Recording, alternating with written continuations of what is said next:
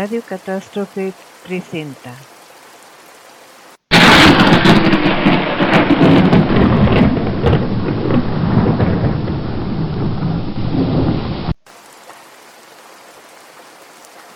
La hora macabra.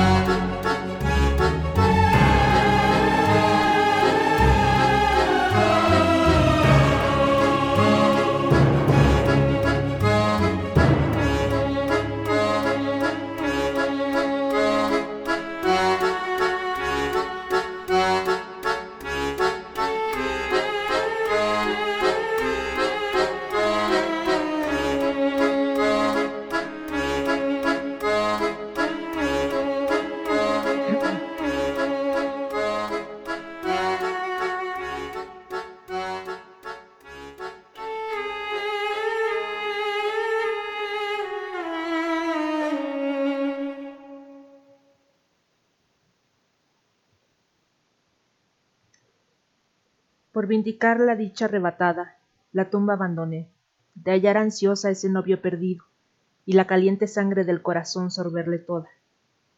Luego buscaré otro corazón juvenil, y así todos mi sed han de extinguir. Ahora mi postre ruego, oh madre escucha, una hoguera prepara, en ella arroja en sus llamas, descanso al que ama ofrece. Cuando salte la chispa y el rescoldo caldee, a los antiguos dioses tornaremos solícitas. Escuche ahora, madre, mi última plegaria. Haga levantar una hoguera, abra la estrecha tumba donde me ahogo, y dé reposo a los amantes entregándolos al fuego. Cuando la chispa salte, cuando arden las cenizas, nos elevaremos hacia los antiguos dioses.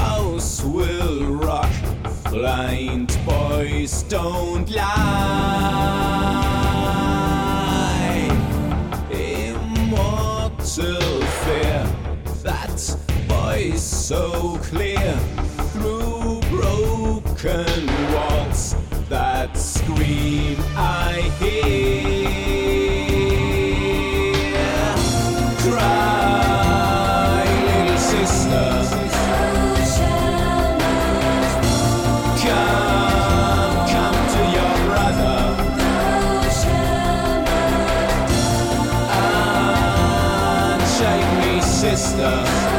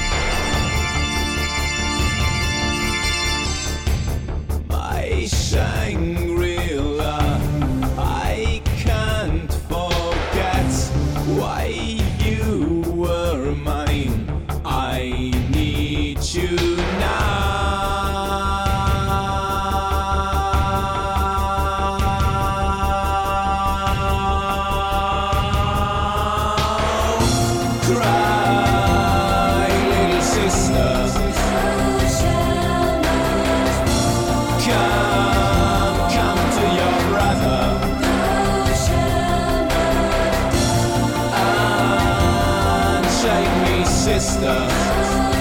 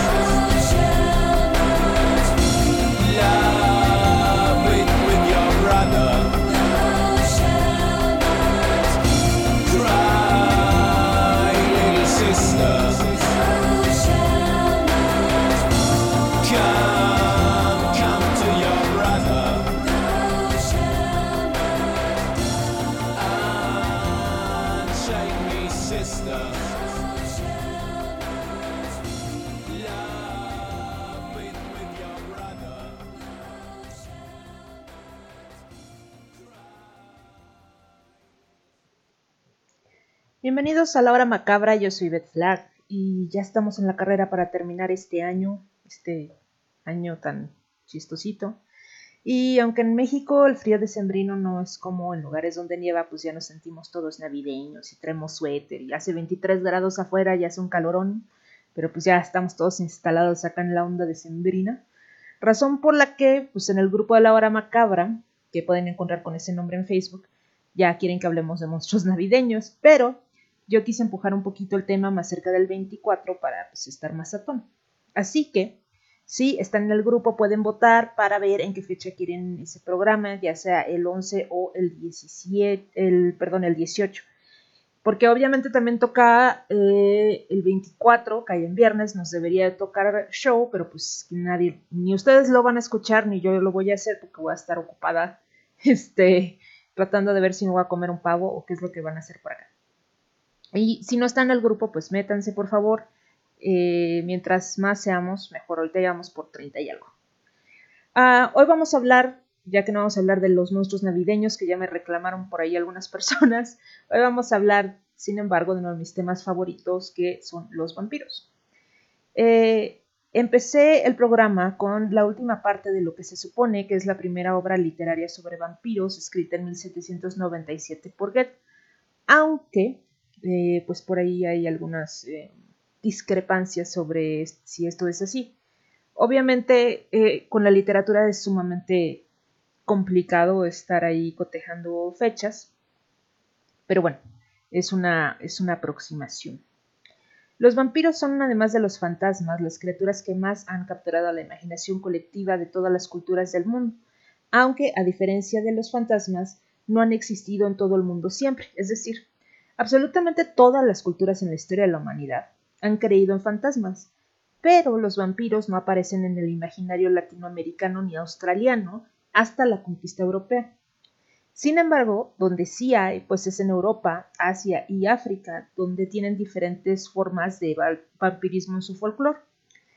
Lo primero que tenemos eh, que tener en mente al pensar en vampiros es la idea que tenemos de el Drácula de las películas hollywoodenses. Alguien dice vampiro y lo primero que pensamos es que no pueden salir al sol, le tienen miedo a las cruces, no tienen reflejo en los, en los espejos, todos son aristocráticos, todos y todos usan capas. Sin embargo, muchas de estas reglas vienen ya sea de la adaptación de Hollywood o de la Iglesia Católica. Sin embargo, la tradición vampírica precede a la Iglesia Católica.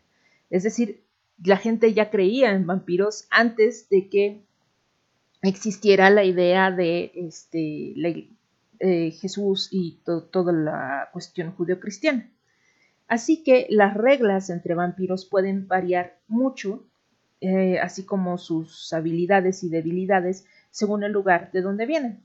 Por ejemplo, la idea de que un vampiro no pueda tener reflejo en un espejo es completamente de la Iglesia Católica, ya que la idea es que un vampiro no tiene alma y por tanto no tiene reflejo.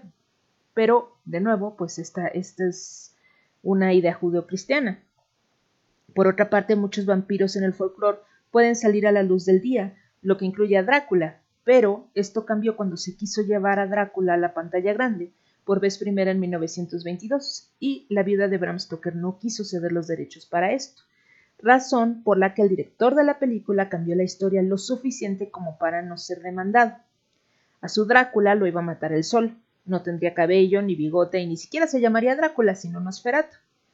La mayor parte de las adaptaciones a la pantalla de este personaje han seguido las mismas reglas desde ese entonces, y el imaginario de Hollywood es tan influyente que si alguien habla de un vampiro nosferato, inmediatamente pensamos en un vampiro pelón con orejas élficas. Sin embargo, la palabra nosferatu era más bien usada en su origen para hablar de alguien que portaba la peste, y no fue asociada con vampiros hasta que Bram Stoker confundió su significado cuando escribió Drácula, pensando que Nosferatu quería decir no muerto, y luego salió el filme de este nombre. Eh, la palabra pues hubo de cambiar de significado para siempre. Hay algunos reportes que dicen que en Rumania se usaba esta palabra para denominar a los vampiros infantes exclusivamente. Sin embargo, esto es un tanto dudoso porque la palabra es en realidad de origen griego. Eh, vamos a tomar un respiro. Hoy no sé si voy muy rápido. Ahí me dicen.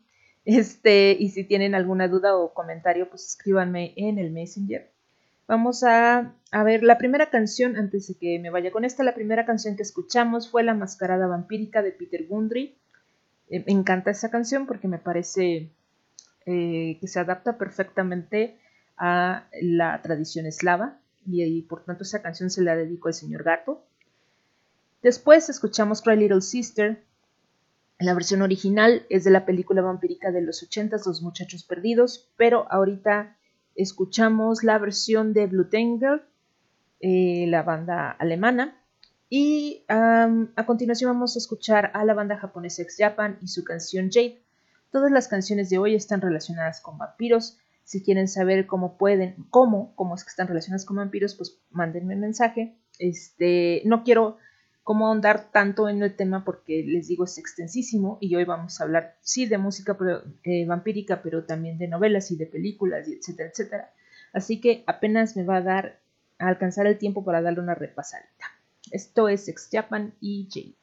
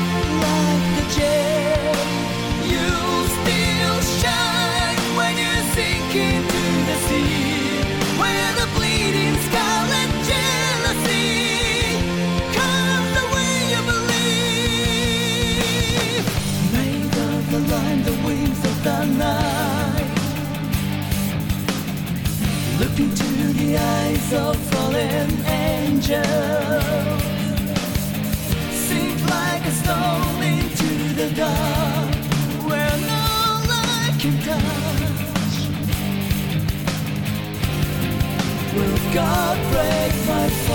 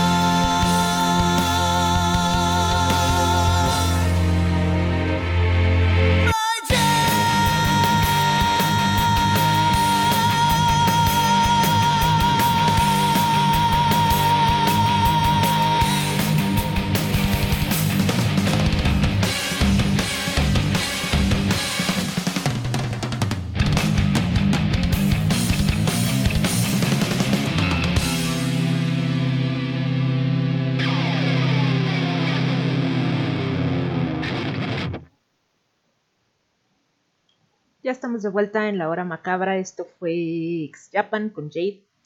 Y pues quiero darles las gracias antes de continuar por escucharme, regalarme una horita de su tiempo. Eh, como les digo, voy un poco corriendo porque pues el tema es muy extenso, pero créanme que les tengo en mente toda la semana y me es muy importante traerles tanto aquí como en el grupo eh, pues el mejor contenido que puedo. En el grupo generalmente me apoya mi hermano de otra madre, este Víctor, eh, a quien obviamente le, le mando muchos abrazos eh, y, espero que las cosas mejoren todo. El año ha sido creo que para todos eh, terriblemente pesado, no nada más por la pandemia, sino por todo lo que ha venido por ello. Así que supongo que ese abrazo se los debo de extender a todos. Le doy eh, gracias a, a Dante y a su mamá, que espero que también nos esté escuchando. Este, muchísimas gracias. Ya estaba por estrenar entrada para el programa con la voz de Dante, pero se me atravesaron un montón de vampiros este, ninja por enfrente, tuve que pelear con ellos y no me alcanzó el tiempo. También a Oscar Jimgar, muchísimas gracias por el apoyo. Este, te mando un gran abrazo. Eh, al señor Gato ya le mandé una canción, muchísimas gracias. Este, a Alan y, y a Fran Jaime, como siempre, el equipo de, de Radio Catástrofe, muchísimas gracias y todos los que nos estén escuchando. Si me salte alguien, pues ahí este, me pegan con mis propios zapatos, por favor. Em, eh, vamos a, a regresar al tema y voy a platicarles sobre los vampiros japoneses en su folclore, porque obviamente pues casi no sabemos nada de ellos. Eh, si hablamos de vampiros eslavos, pues vamos a hablar de lo mismo de siempre, así que dijimos vamos a hablar sobre algo que no sea un poquito más raro. Los vampiros en Japón se llaman kappa y son una especie entre monos y humanos del tamaño de un niño, con la piel verde, verde amarillenta y una especie de membrana entre los dedos. Estos vampiros viven en el agua y se cree que principalmente salían a robar caballos y vacas a las que arrastraban al agua para alimentarse de su sangre que succionaban de sus anos. Sin embargo, también se alimentaban de pepinos y melones, lo cual como que es muy raro, y durante su tiempo fuera del agua eran sumamente violentos y podían violar mujeres o asesinar personas. Otro tipo de vampiro de Japón es el gato vampiro. Estos son gatos de gran tamaño que se convierten en la noche en mujeres, que succionan la sangre de hombres principalmente. Claro que desde la intervención de Estados Unidos en Japón eh, a raíz de la Segunda Guerra Mundial se ha adoptado más bien la idea de los vampiros tipo europeo, razón por la que solo hay una película de vampiros gatos que se llama Hiroku Kaibyoden eh, de 1969. Al rato les pongo el título en, este, el grupo. Por otra parte, en la isla de Java, así como en Malasia, los vampiros son llamados Pontianak. La Pontianak es una criatura parecida a la Banshee, que vuela en la noche convertida en ave. Todas las Pontianak lloran en los árboles mientras esperan a su presa. Son mujeres que murieron ya sean vírgenes o antes de dar a luz, y atacan a hombres quienes les cortan la virilidad.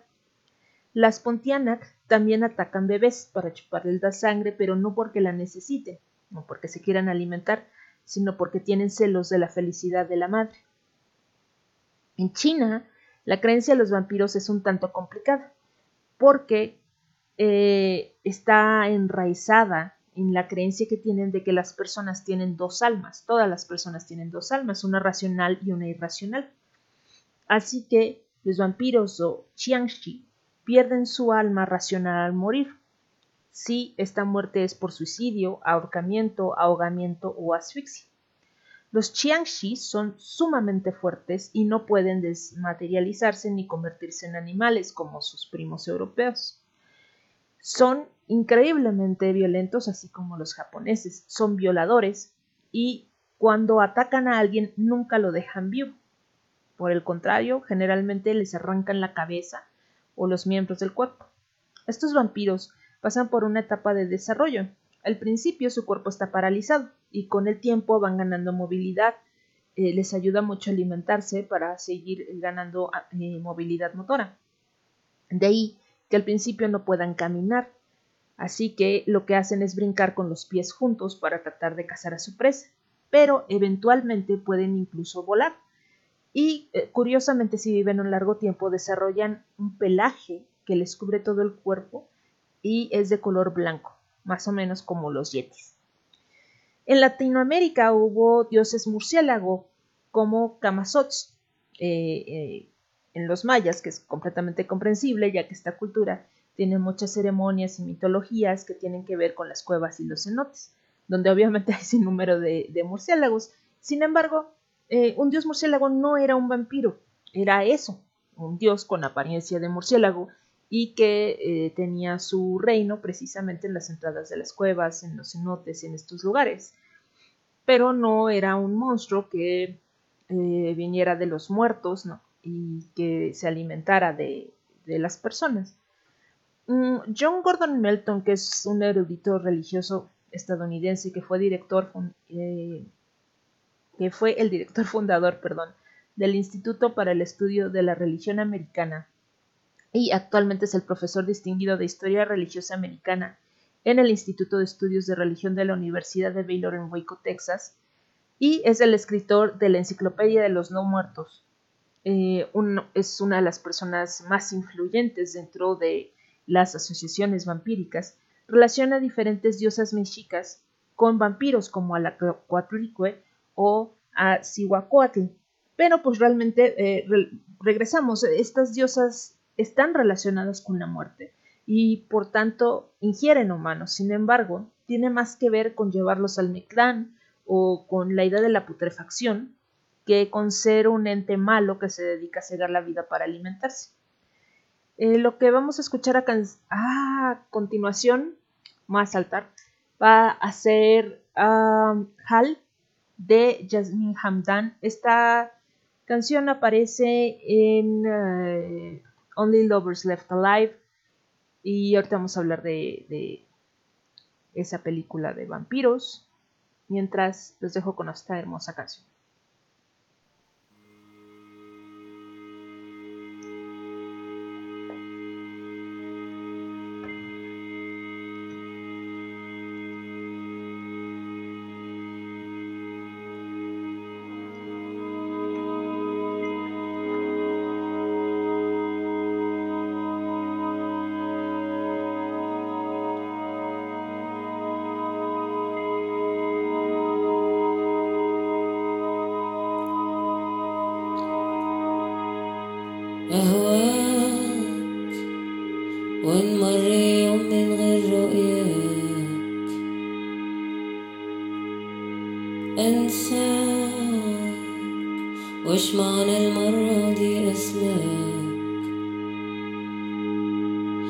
الشوق يحرك الحنين ومن القلب.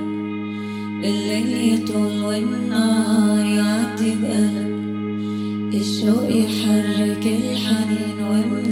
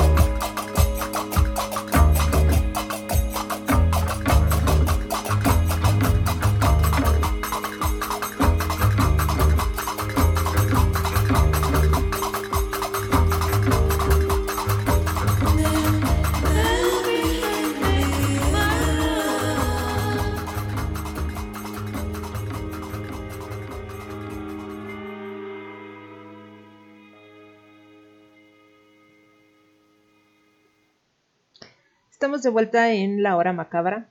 Siento que hoy ando así como medio, este, ¿cómo se dirá? Apagada, pero lo que pasa es que traigo un gran dolor de cabeza, lo siento mucho.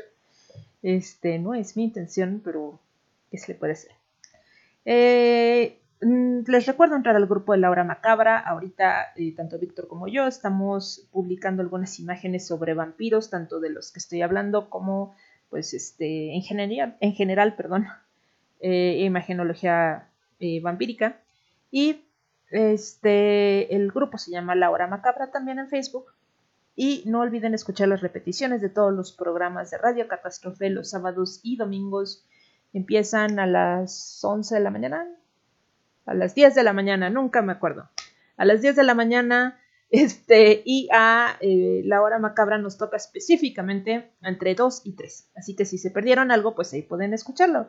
Y también pueden escuchar el programa de San Jaime, llamado Radio Catástrofe, es el, el programa que nos da nombre a la estación, contándonos las noticias más graciosas de la semana, como esta onda que traen ahora con los monolitos que han aparecido en todos lados. Y Crónica 451, un excelente programa eh, sobre literatura con Don Alan Rock. Yo les sigo platicando lo más posible sobre varios aspectos de los vampiros, tratando de abarcar todo lo posible. Con la aparición de libros y películas de Twilight, muchas personas odiaron esta versión de vampiros brillosos y uno de los insultos más comunes contra la serie es llamarle vampiros gay. Sin embargo, para empezar, ser gay no es un insulto y en segundo, los gays siempre han sido parte del mundo vampírico. Los monstruos asociados son monstruos asociados con la sexualidad y a partir del siglo XX con el romanticismo. Aunque esto antes no era así. Era básicamente esto, la cuestión sobre la sexualidad. De esa forma, eh, la mordida del vampiro eh, estaba completamente relacionada con la penetración. Disculpe, me trabé. Eh, pero jamás en toda la historia los vampiros han tenido problemas con la comunidad gay y esto no lo estoy diciendo de forma moderna, sino que podemos encontrar muchos ejemplos de vampiros homosexuales, sobre todo del lesbianismo en el vampirismo. Por ejemplo, en 1872, Carmila hizo su aparición en la literatura vampírica con una de las relaciones lésbico-vampíricas más importantes porque, curiosamente, las vampiras han sido representadas siempre como lesbianas o bisexuales, pero a los vampiros sí les tomó un poquito más tiempo de salir del closet. Quiero decir, a los machos. Realmente no se habló abiertamente de homosexualidad en el mundo vampírico masculino hasta entrevista con el vampiro de Anne Rice, o un poquito antes, en el cine con La Danza de los Vampiros de 1977. Eh, y créanme, yo también odio Crepúsculo, pero si de algo podemos estar seguros es que esos no son vampiros gay. Como el tiempo se nos va rapidísimo, voy a saltar al tema de vampiros en cine, literatura y cómics. Tema que por sí mismo nos llevaría a como tres programas, así que vamos rapidísimo con los títulos más importantes. Voy a empezar desde luego con el cine. Y es que si bien hay muchísimo cine de vampiros, también muchísimo del cine de vampiros es muy malo. Así que aquí va lo esencial a conocer. Desde luego, Nosferatu de 1922, que lleva por primera vez a los vampiros al cine. Drácula con Bela Lugosi en 1931. La versión de Drácula hecha en México en 1931 a la par que la versión de Lugosi. De hecho, en ese momento el cine mexicano era tan fuerte, o si no es que más fuerte que el cine hollywoodense. Así que no sé si ustedes saben, pero estas dos versiones fueron grabadas al mismo tiempo, mm, una eh, en el mismo lugar, con los mismos sets. Unos grababan en el día y los otros grababan en la noche. Sin embargo, Mucha gente dice que es mejor la versión mexicana. De ahí, en el cine mexicano, desde luego, una visita obligada es la de El vampiro de Germán Robles de 1957. De Francia, saltamos a 1971 con Sangre y Rosas, película, por cierto, sobre Carmila. En los años 70, la liberación sexual dio paso a un nuevo cine de vampiros mucho más explícito en su sensualidad y sexualidad especialmente en Inglaterra con la productora de películas de terror Hammer Films, que lanzó a Christopher Lee como prácticamente el sucesor de Bela Lugosi, protagonizando nueve películas de vampiros al lado del gran Peter Cushing, quien se convirtió en la imagen que tenemos todos en mente el día de hoy cuando hablamos del Dr. Van Helsing. Bueno, a menos de que ustedes estén pensando en Wolverine, digo Hugh Jackman pero lo que pasa en Van Helsing de Hugh Jackman no es precisamente una película ni de vampiros ni de terror, es más bien una película de acción que sucede que tiene pues elementos de terror. De ahí, eh, bueno, de eh, Hammer Films, desde luego, hay que, hay que ver Drácula, cuando menos, pero en Estados Unidos a esta película también se le tituló como El horror de Drácula, pues porque ya existía Drácula de Bela Lugosi. Por otra parte, en esa misma década, la comunidad negra empezó a protagonizar sus propias películas y empezó lo que se llama la era de la Black Exploitation, es decir, explotación de los negros a nivel de cine. Y esto llegó incluso al cine de vampiros con Blácula, una reinvención de Drácula en la que este es un vampiro africano revivido por la magia vudú. También en los 70 se produjo en Francia otra versión muy importante de Carmila llamada El rojo de los labios, y, desde luego, una fallida adaptación del libro de Stephen King, Salem's Lot. Salem's Lot es uno de los mejores libros que he leído de vampiros, créanme. Pero, si ustedes ven la película, es lamentable, es aburridísima. Eh, en los 80 la fiebre vampírica bajó, pero aún dejó excelentes producciones como El Ansia con David Bowie, Fright Night y sobre todo Los Muchachos Perdidos, que los fanáticos de los vampiros señalamos como una de las últimas cintas vampíricas modernas en las que el amor no tiene absolutamente nada que ver con los depredadores vampíricos. Ya a principios de los 90, Coppola y Gary Oldman nos entregaron Drácula de Bram Stoker, película que no tengo idea por qué le pusieron ese título cuando se aleja bastante de la novela en la que está inspirada. Vaya, ni a Gary Oldman le gusta. Pero esta película marca el inicio del romanticismo vampírico que se encumbra con Anne Rice y entrevista con un vampiro. Y de ahí para adelante se hace bien difícil encontrar temas vampíricos que no sean cursis.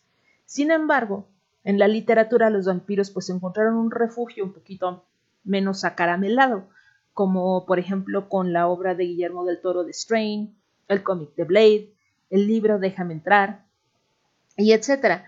Y aún dentro de lo romántico, pues no todo tiene que ser meloso, porque, por ejemplo, está en el cine Una chica regresa sola a casa de Irán, les súper recomiendo esa película, o What We Do in the Shadows, que tiene por ahí una subtrama romántica, pero que no le hace daño a la película, o ¿qué tal Only Lovers Left Alive, que acabamos de escuchar el tema, y que es una película en la que, por cierto, eh, sale Loki, digo, Tom Hiddleston, y Tilda Swinton. Eh, y. ¿Qué otra película decirse? Ah, pues Let Me In, precisamente, de este. Tiene su película aunque hay mucha diferencia entre el libro y la película, ya que la relación realmente no es exactamente de amor. Y por otra parte, la vampira adolescente ni siquiera es una vampira, sino un vampiro. Así que, bueno, si es adolescente, al menos ahí estuvieron bien. Ahorita vamos a escuchar uno de los temas de la danza de los vampiros. Ahora sí, eh, esta película de Roman Polanski. Y esta es Sarah's Song.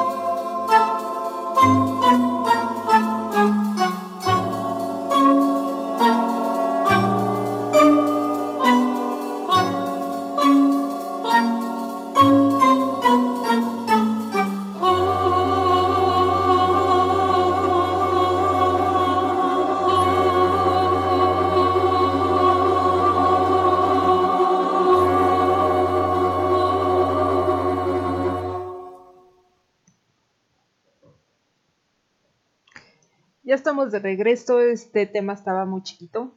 Este. Y, me estaba distrayendo con los comentarios eh, del Messenger. Por una parte, este.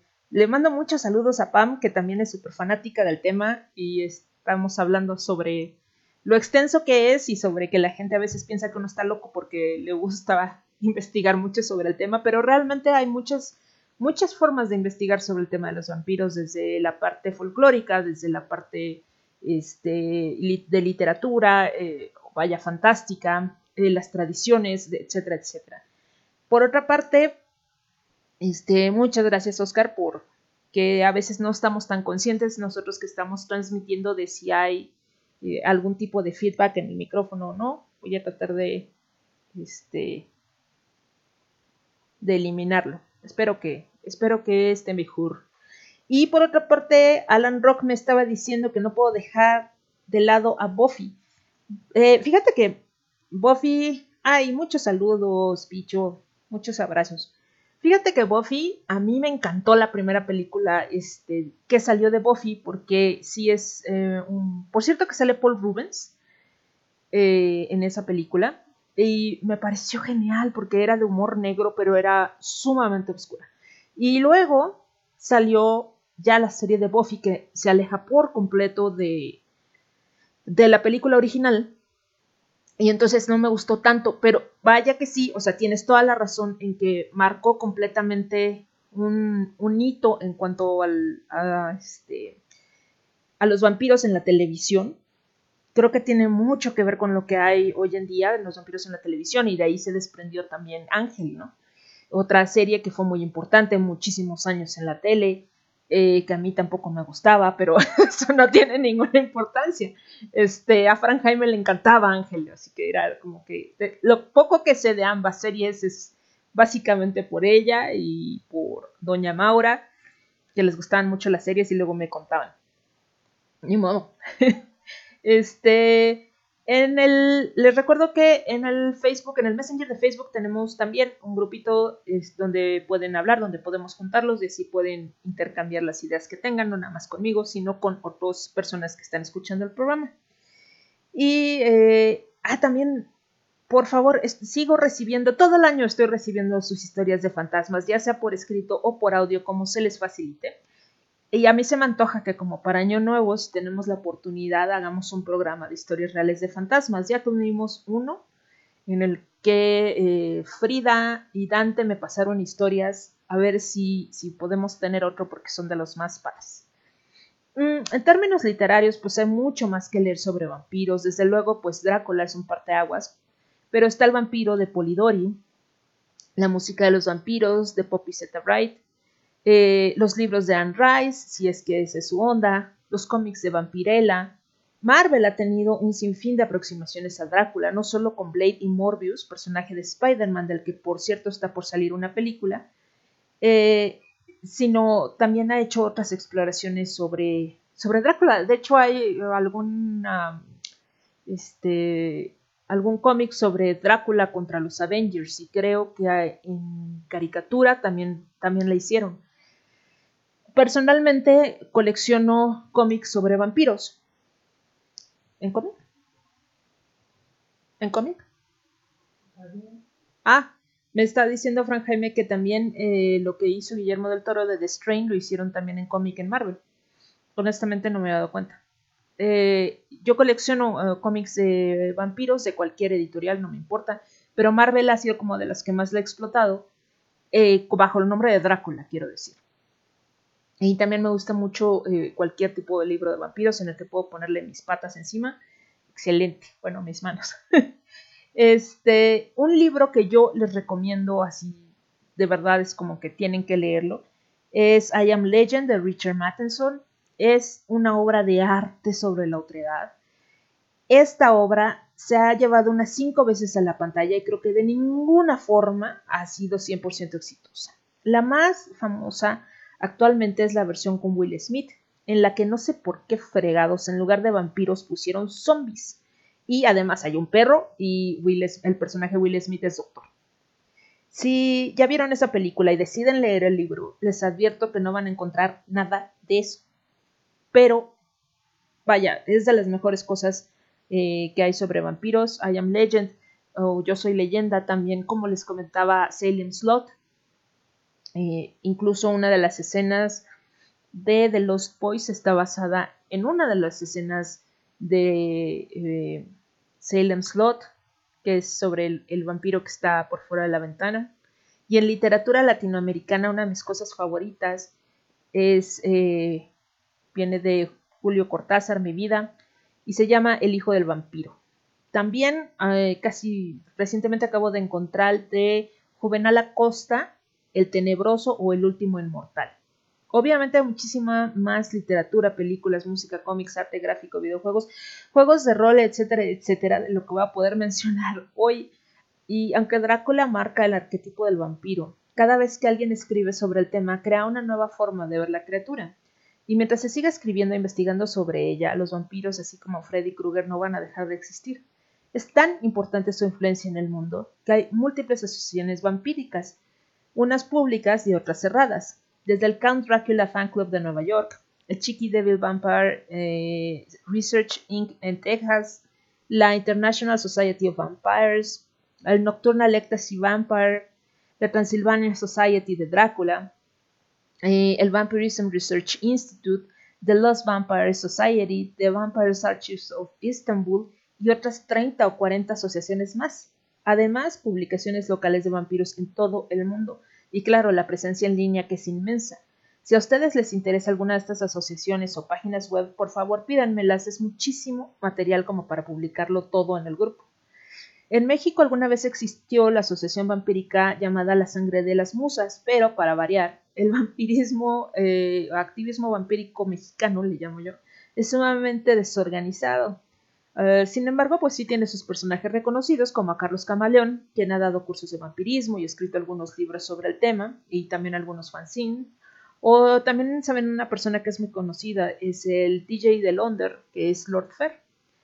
Ay, no todo lo vampiro, vampírico está relacionado con los góticos, pero casi todo lo gótico está relacionado con lo vampírico. Así que en México es difícil de diferenciar una cosa de la otra, y encontrar grupos o asociaciones que no estén vinculadas una con la otra es casi imposible. Además de eso, existen en todo el mundo grupos muy cerrados de vampirismo en el que los, en el que los integrantes intercambian sangre para su consumo. Eh, vamos a hablar de eso eh, ahorita que estemos de regreso, mientras vamos a escuchar al músico japonés Miyabi con señor, señora, señorita y ahorita regresamos porque ya me cansé de hablar.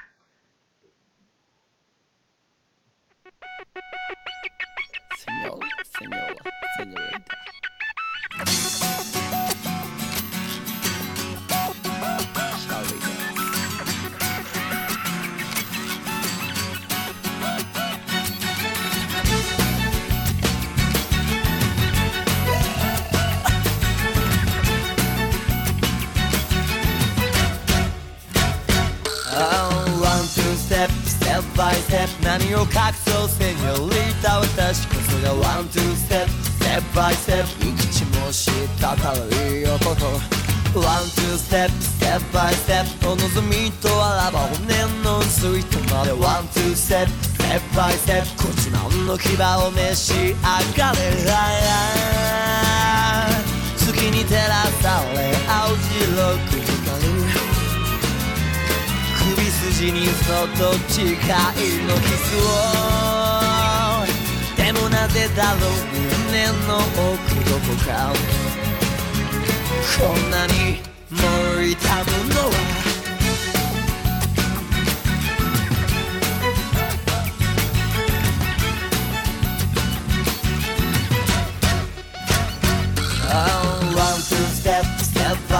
踊りませんか？ボニータ手を取るワン、ツー、ステップ、ステップバイステップ腰から乗せて On the watch bar ワン、ツー、ステップ、ステップバイステップ唇触れそうな距離で。上にワン、ツー、ステップ、ステップバイステップさやく言葉は手アモレあー。この胸に咲いた情熱の柄はそのトゲで心を締め付けるわ。そして僕は君を思うたび。血の涙を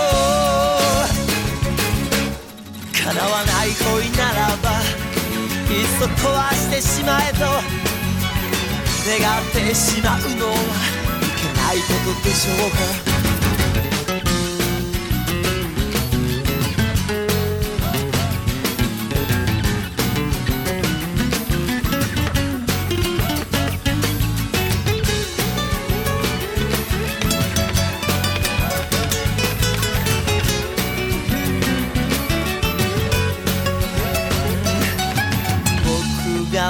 じゃなきゃどんなに良かったろう君を傷つけることなどなく愛せるのに。ワンツーステップステップバイステップ。時の合図で二人笑んでる。ワンツーステップステップバイステップ。また朝が来て離れ離れ。ああ愛した君にさえ近づけ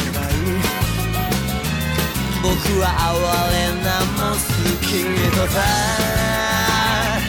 抱きしめたい抱きしめられないのは壊してしまいそうだから変わりゆくこの体たとえ干からびようともどうかこの恋がずっとなってしまう前に届かないキスならば実らないラブストーリーならばせめて夢の中抱きしめさせておくれ。思えば思うほど近づいては離れてく。月と太陽のように、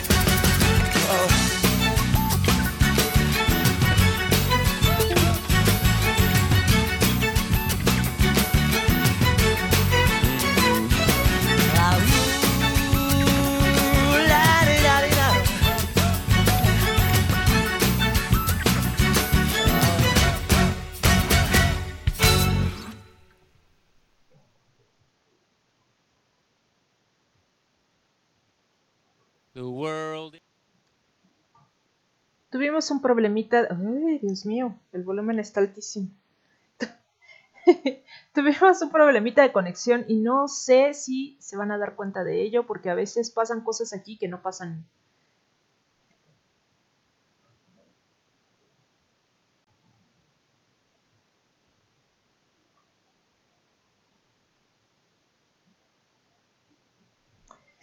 Una disculpa, tuvimos un problema de conexión. eh, pues es- todas las líneas están, eh, todas las líneas no son líneas, pero todo el internet está saturado porque, pues, este, con la pandemia todo el mundo está haciendo cosas en internet y, eh, ocasionalmente nos pasa esto. No nos había pasado en mucho tiempo, pero pues ni modo.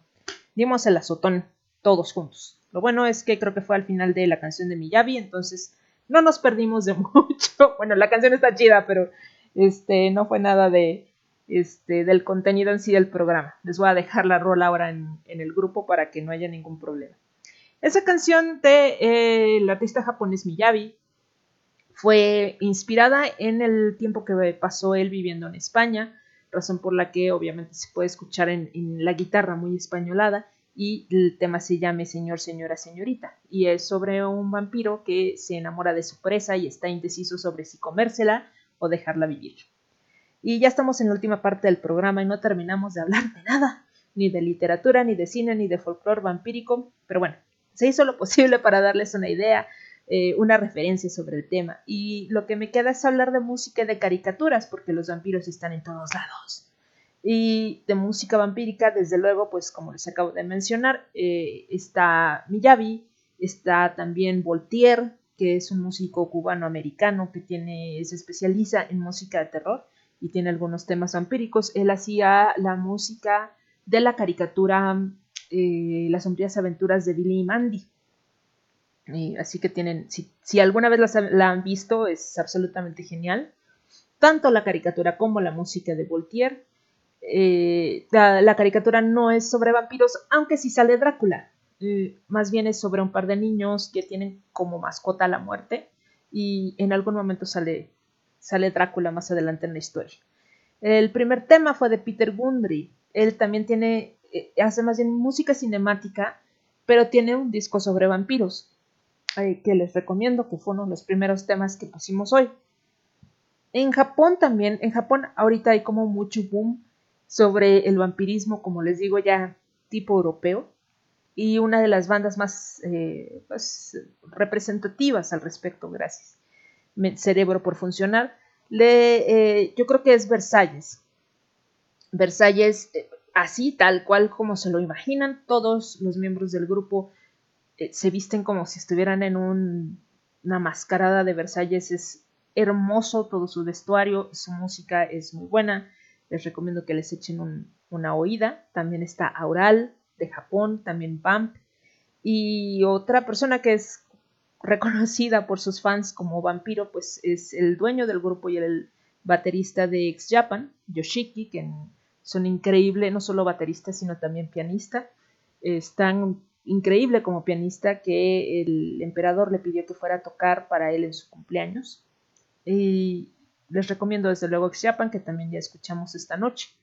Hay muchos otros tipos de músicos de rock que eh, están interesados en el tema del vampirismo. No, como les decía yo, no, todo tiene por qué ser gótico, creo que por alguna razón se ha pegado una cosa con la otra, pero hay como de muchos tipos de música, ¿no? Que tienen que ver. Y eh, si me dan chance súper rápido, quiero recomendarles algunas caricaturas que, bueno, ¿quién no se acuerda de Ernest el vampiro? O también en los años 90 estuvo Mona la vampira y el conde Pátula. Allí mi favorito es el conde Pátula. Eh, Ernest el vampiro está basado obviamente en los cuentos de Ernest el vampiro, que era un vampiro que siempre tenía pesadillas y de repente se despertaba en su ataúd. Mona la vampira era una niña que quería ser vampira y siempre se la pasaba disfrazada con sus colmillitos y su capita. El conde Pátula es creo que mi favorito, era un pato que era pues vampiro. Y este, no, no sé qué más decirles. Eh, aparte ahorita salió la película de Hotel, Transilvania, creo que ya van en la 3, pero han estado padres. han estado interesantes. También está la película cubana de vampiros que se llamaba eh, Vampiros en La Habana. Y en Japón sacaron hace poco The Empire, que es un gatito chiquito de, de de caricatura, que está a punto de morir abandonado en la calle y entonces un vampiro pasa y lo muerde para que pueda tener vida eterna. Pero pues entonces el gatito se la vive queriendo comer sangre, pero como no encuentra sangre, lo que hace es comer cosas rojas como fresas o katsu. Em, les hablaba yo sobre eh, rápidamente, mucha gente siempre pregunta sobre si existen los vampiros o no. Eh, eso sería casi como imposible contestarlo porque si un vampiro existiera no creo que viniera y te dijera hola, ¿qué tal? ¿Cómo estás? Lo que es cierto que existe son estos pequeños grupos de gente que se conoce y que deciden juntarse cada X tiempo para tomar sangre, para intercambiar sangre y beberla. Sin embargo, bueno, eh, puede ser muy peligroso acercarse a estos grupos. Ya en los principios de los noventas hubo una periodista que se acercó uno de estos grupos, asociaciones, como quieran llamarlos, y fue secuestrada durante bastante tiempo porque pues después de todo no sabes, no sabes con quién estás hablando y no sabes las intenciones que tenga. Eh, Lo que les puedo asegurar es que no se van a encontrar a alguien como el conde Drácula acá con un super acento y todo hablándoles. Hay que tener cuidado con en dónde se mete uno. Por eso es preferible, um, en todo caso, acercarse a las asociaciones públicas sobre vampirismo. Allí obviamente no rara vez van a encontrar a alguien que quiera intercambiar sangre, aunque supongo que sí, en cuyo caso, pues, oigan, cuando menos les va a dar hepatitis, ¿no? Tengan cuidado con eso de, de consumir sangre, en realidad para los seres humanos no es nada bueno. Y creo que hasta aquí vamos a dejar el programa hoy, ya son más de las 10 de la noche. Me gustó mucho hacerlo, espero que tengan eh, no sé, alguna sugerencia sobre algo específico que hablar sobre vampiros, lo haremos más adelante. Si quieren más hablar sobre películas o hablar más sobre literatura o el, área que les haya interesado más, pues yo voy a estar muy contenta de, de hablar de ello. Ah, por cierto, Alan Rock nos recomendó un libro de este de Carlos Fuentes que se llama Vlad, que no lo conocíamos y híjole, ahora vamos a tener que leerlos todos. Es que estoy leyendo también el Messenger. Por cierto, eh, me dice Oscar sobre Castlevania. Uy, Castleva- Castlevania, super juego de Konami. Ahora, como dices, es eh, todo un éxito la serie en Netflix. Yo me acuerdo la primera vez que jugué Castlevania, es- estaba yo bien feliz así de, ¡ay, voy a terminar el juego, ¿no? Y entonces llego a la mitad, lo que en realidad es la mitad del juego, y así peleó con Drácula, todo chido, y de repente se voltea el castillo y tienes que hacer todo el juego al revés, con el castillo de cabeza. Y yo así de, no, ¿qué demonios está pasando? Este, me, me encanta Castlevania, otro juego genial, y también este anime y también manga, es Vampire Hunter D, que es más bien sobre un Damphir, que es el hijo de un vampiro y una humana. Hay mucha, mucha controversia sobre si los vampiros pueden o no tener hijos. Eh, ah. Yo, personalmente, obviamente si estoy hablando de yo personalmente, diría que no. Si es- son no muertos y si requieren sangre para circular, para que el- funcione su cuerpo, desde luego, lo último que podría funcionar en ellos sería su aparato reproductor. Así que me parece una absoluta tontería que, que los vampiros puedan tener hijos. Pero, bueno, este, ahí hay muchas cosas en historia sobre vampiros e hijos que se le puede hacer. Em, ¿Y qué más les iba a decir? Ah, sobre juegos, desde luego, un tema que es también como para tres programas antes de irme, es el juego de Vampiro la Mascarada. Ese es un juego de rol, eh, inicialmente un juego de mesa, pero eh, que después pasó hasta juegos de video y que incluso se juega en persona, se juega en línea, se juega en todos lados. Es increíble y además ha creado su propia mitología sobre los vampiros, sus propios tipos de vampiros, etcétera, etcétera. La única cosa que a mí no me gusta de Vampiro la Mascarada es que está su historia está mm, ligada completamente con eh, el cristianismo. Y a mí no me gusta porque, como les decía yo, los vampiros preceden al cristianismo, entonces me parece que es como que, mm, pues sí, atarlos, ¿no? A, a una situación. En fin, ya me voy, ya ando corriendo. Este, muchísimas gracias por escucharme, qué bueno que les gustó el programa. Eh, voy a dejarlos con los Smashing Pumpkins. Esto, ¿cómo se llama esta canción? Alguien que me diga. Ya, ya la perdí. Ah, sí. Bullet with a Butterfly Wings. Nos vemos en una semana a ver si ya quieren hablar de este, los monstruos navideños o hasta la que sigue. Muchas gracias. Yo soy Red Flag. Buenas noches. Cuídense mucho. Usen este eh, mascarilla y los quiero mucho. Un abrazo. Bye bye. The world is a vampire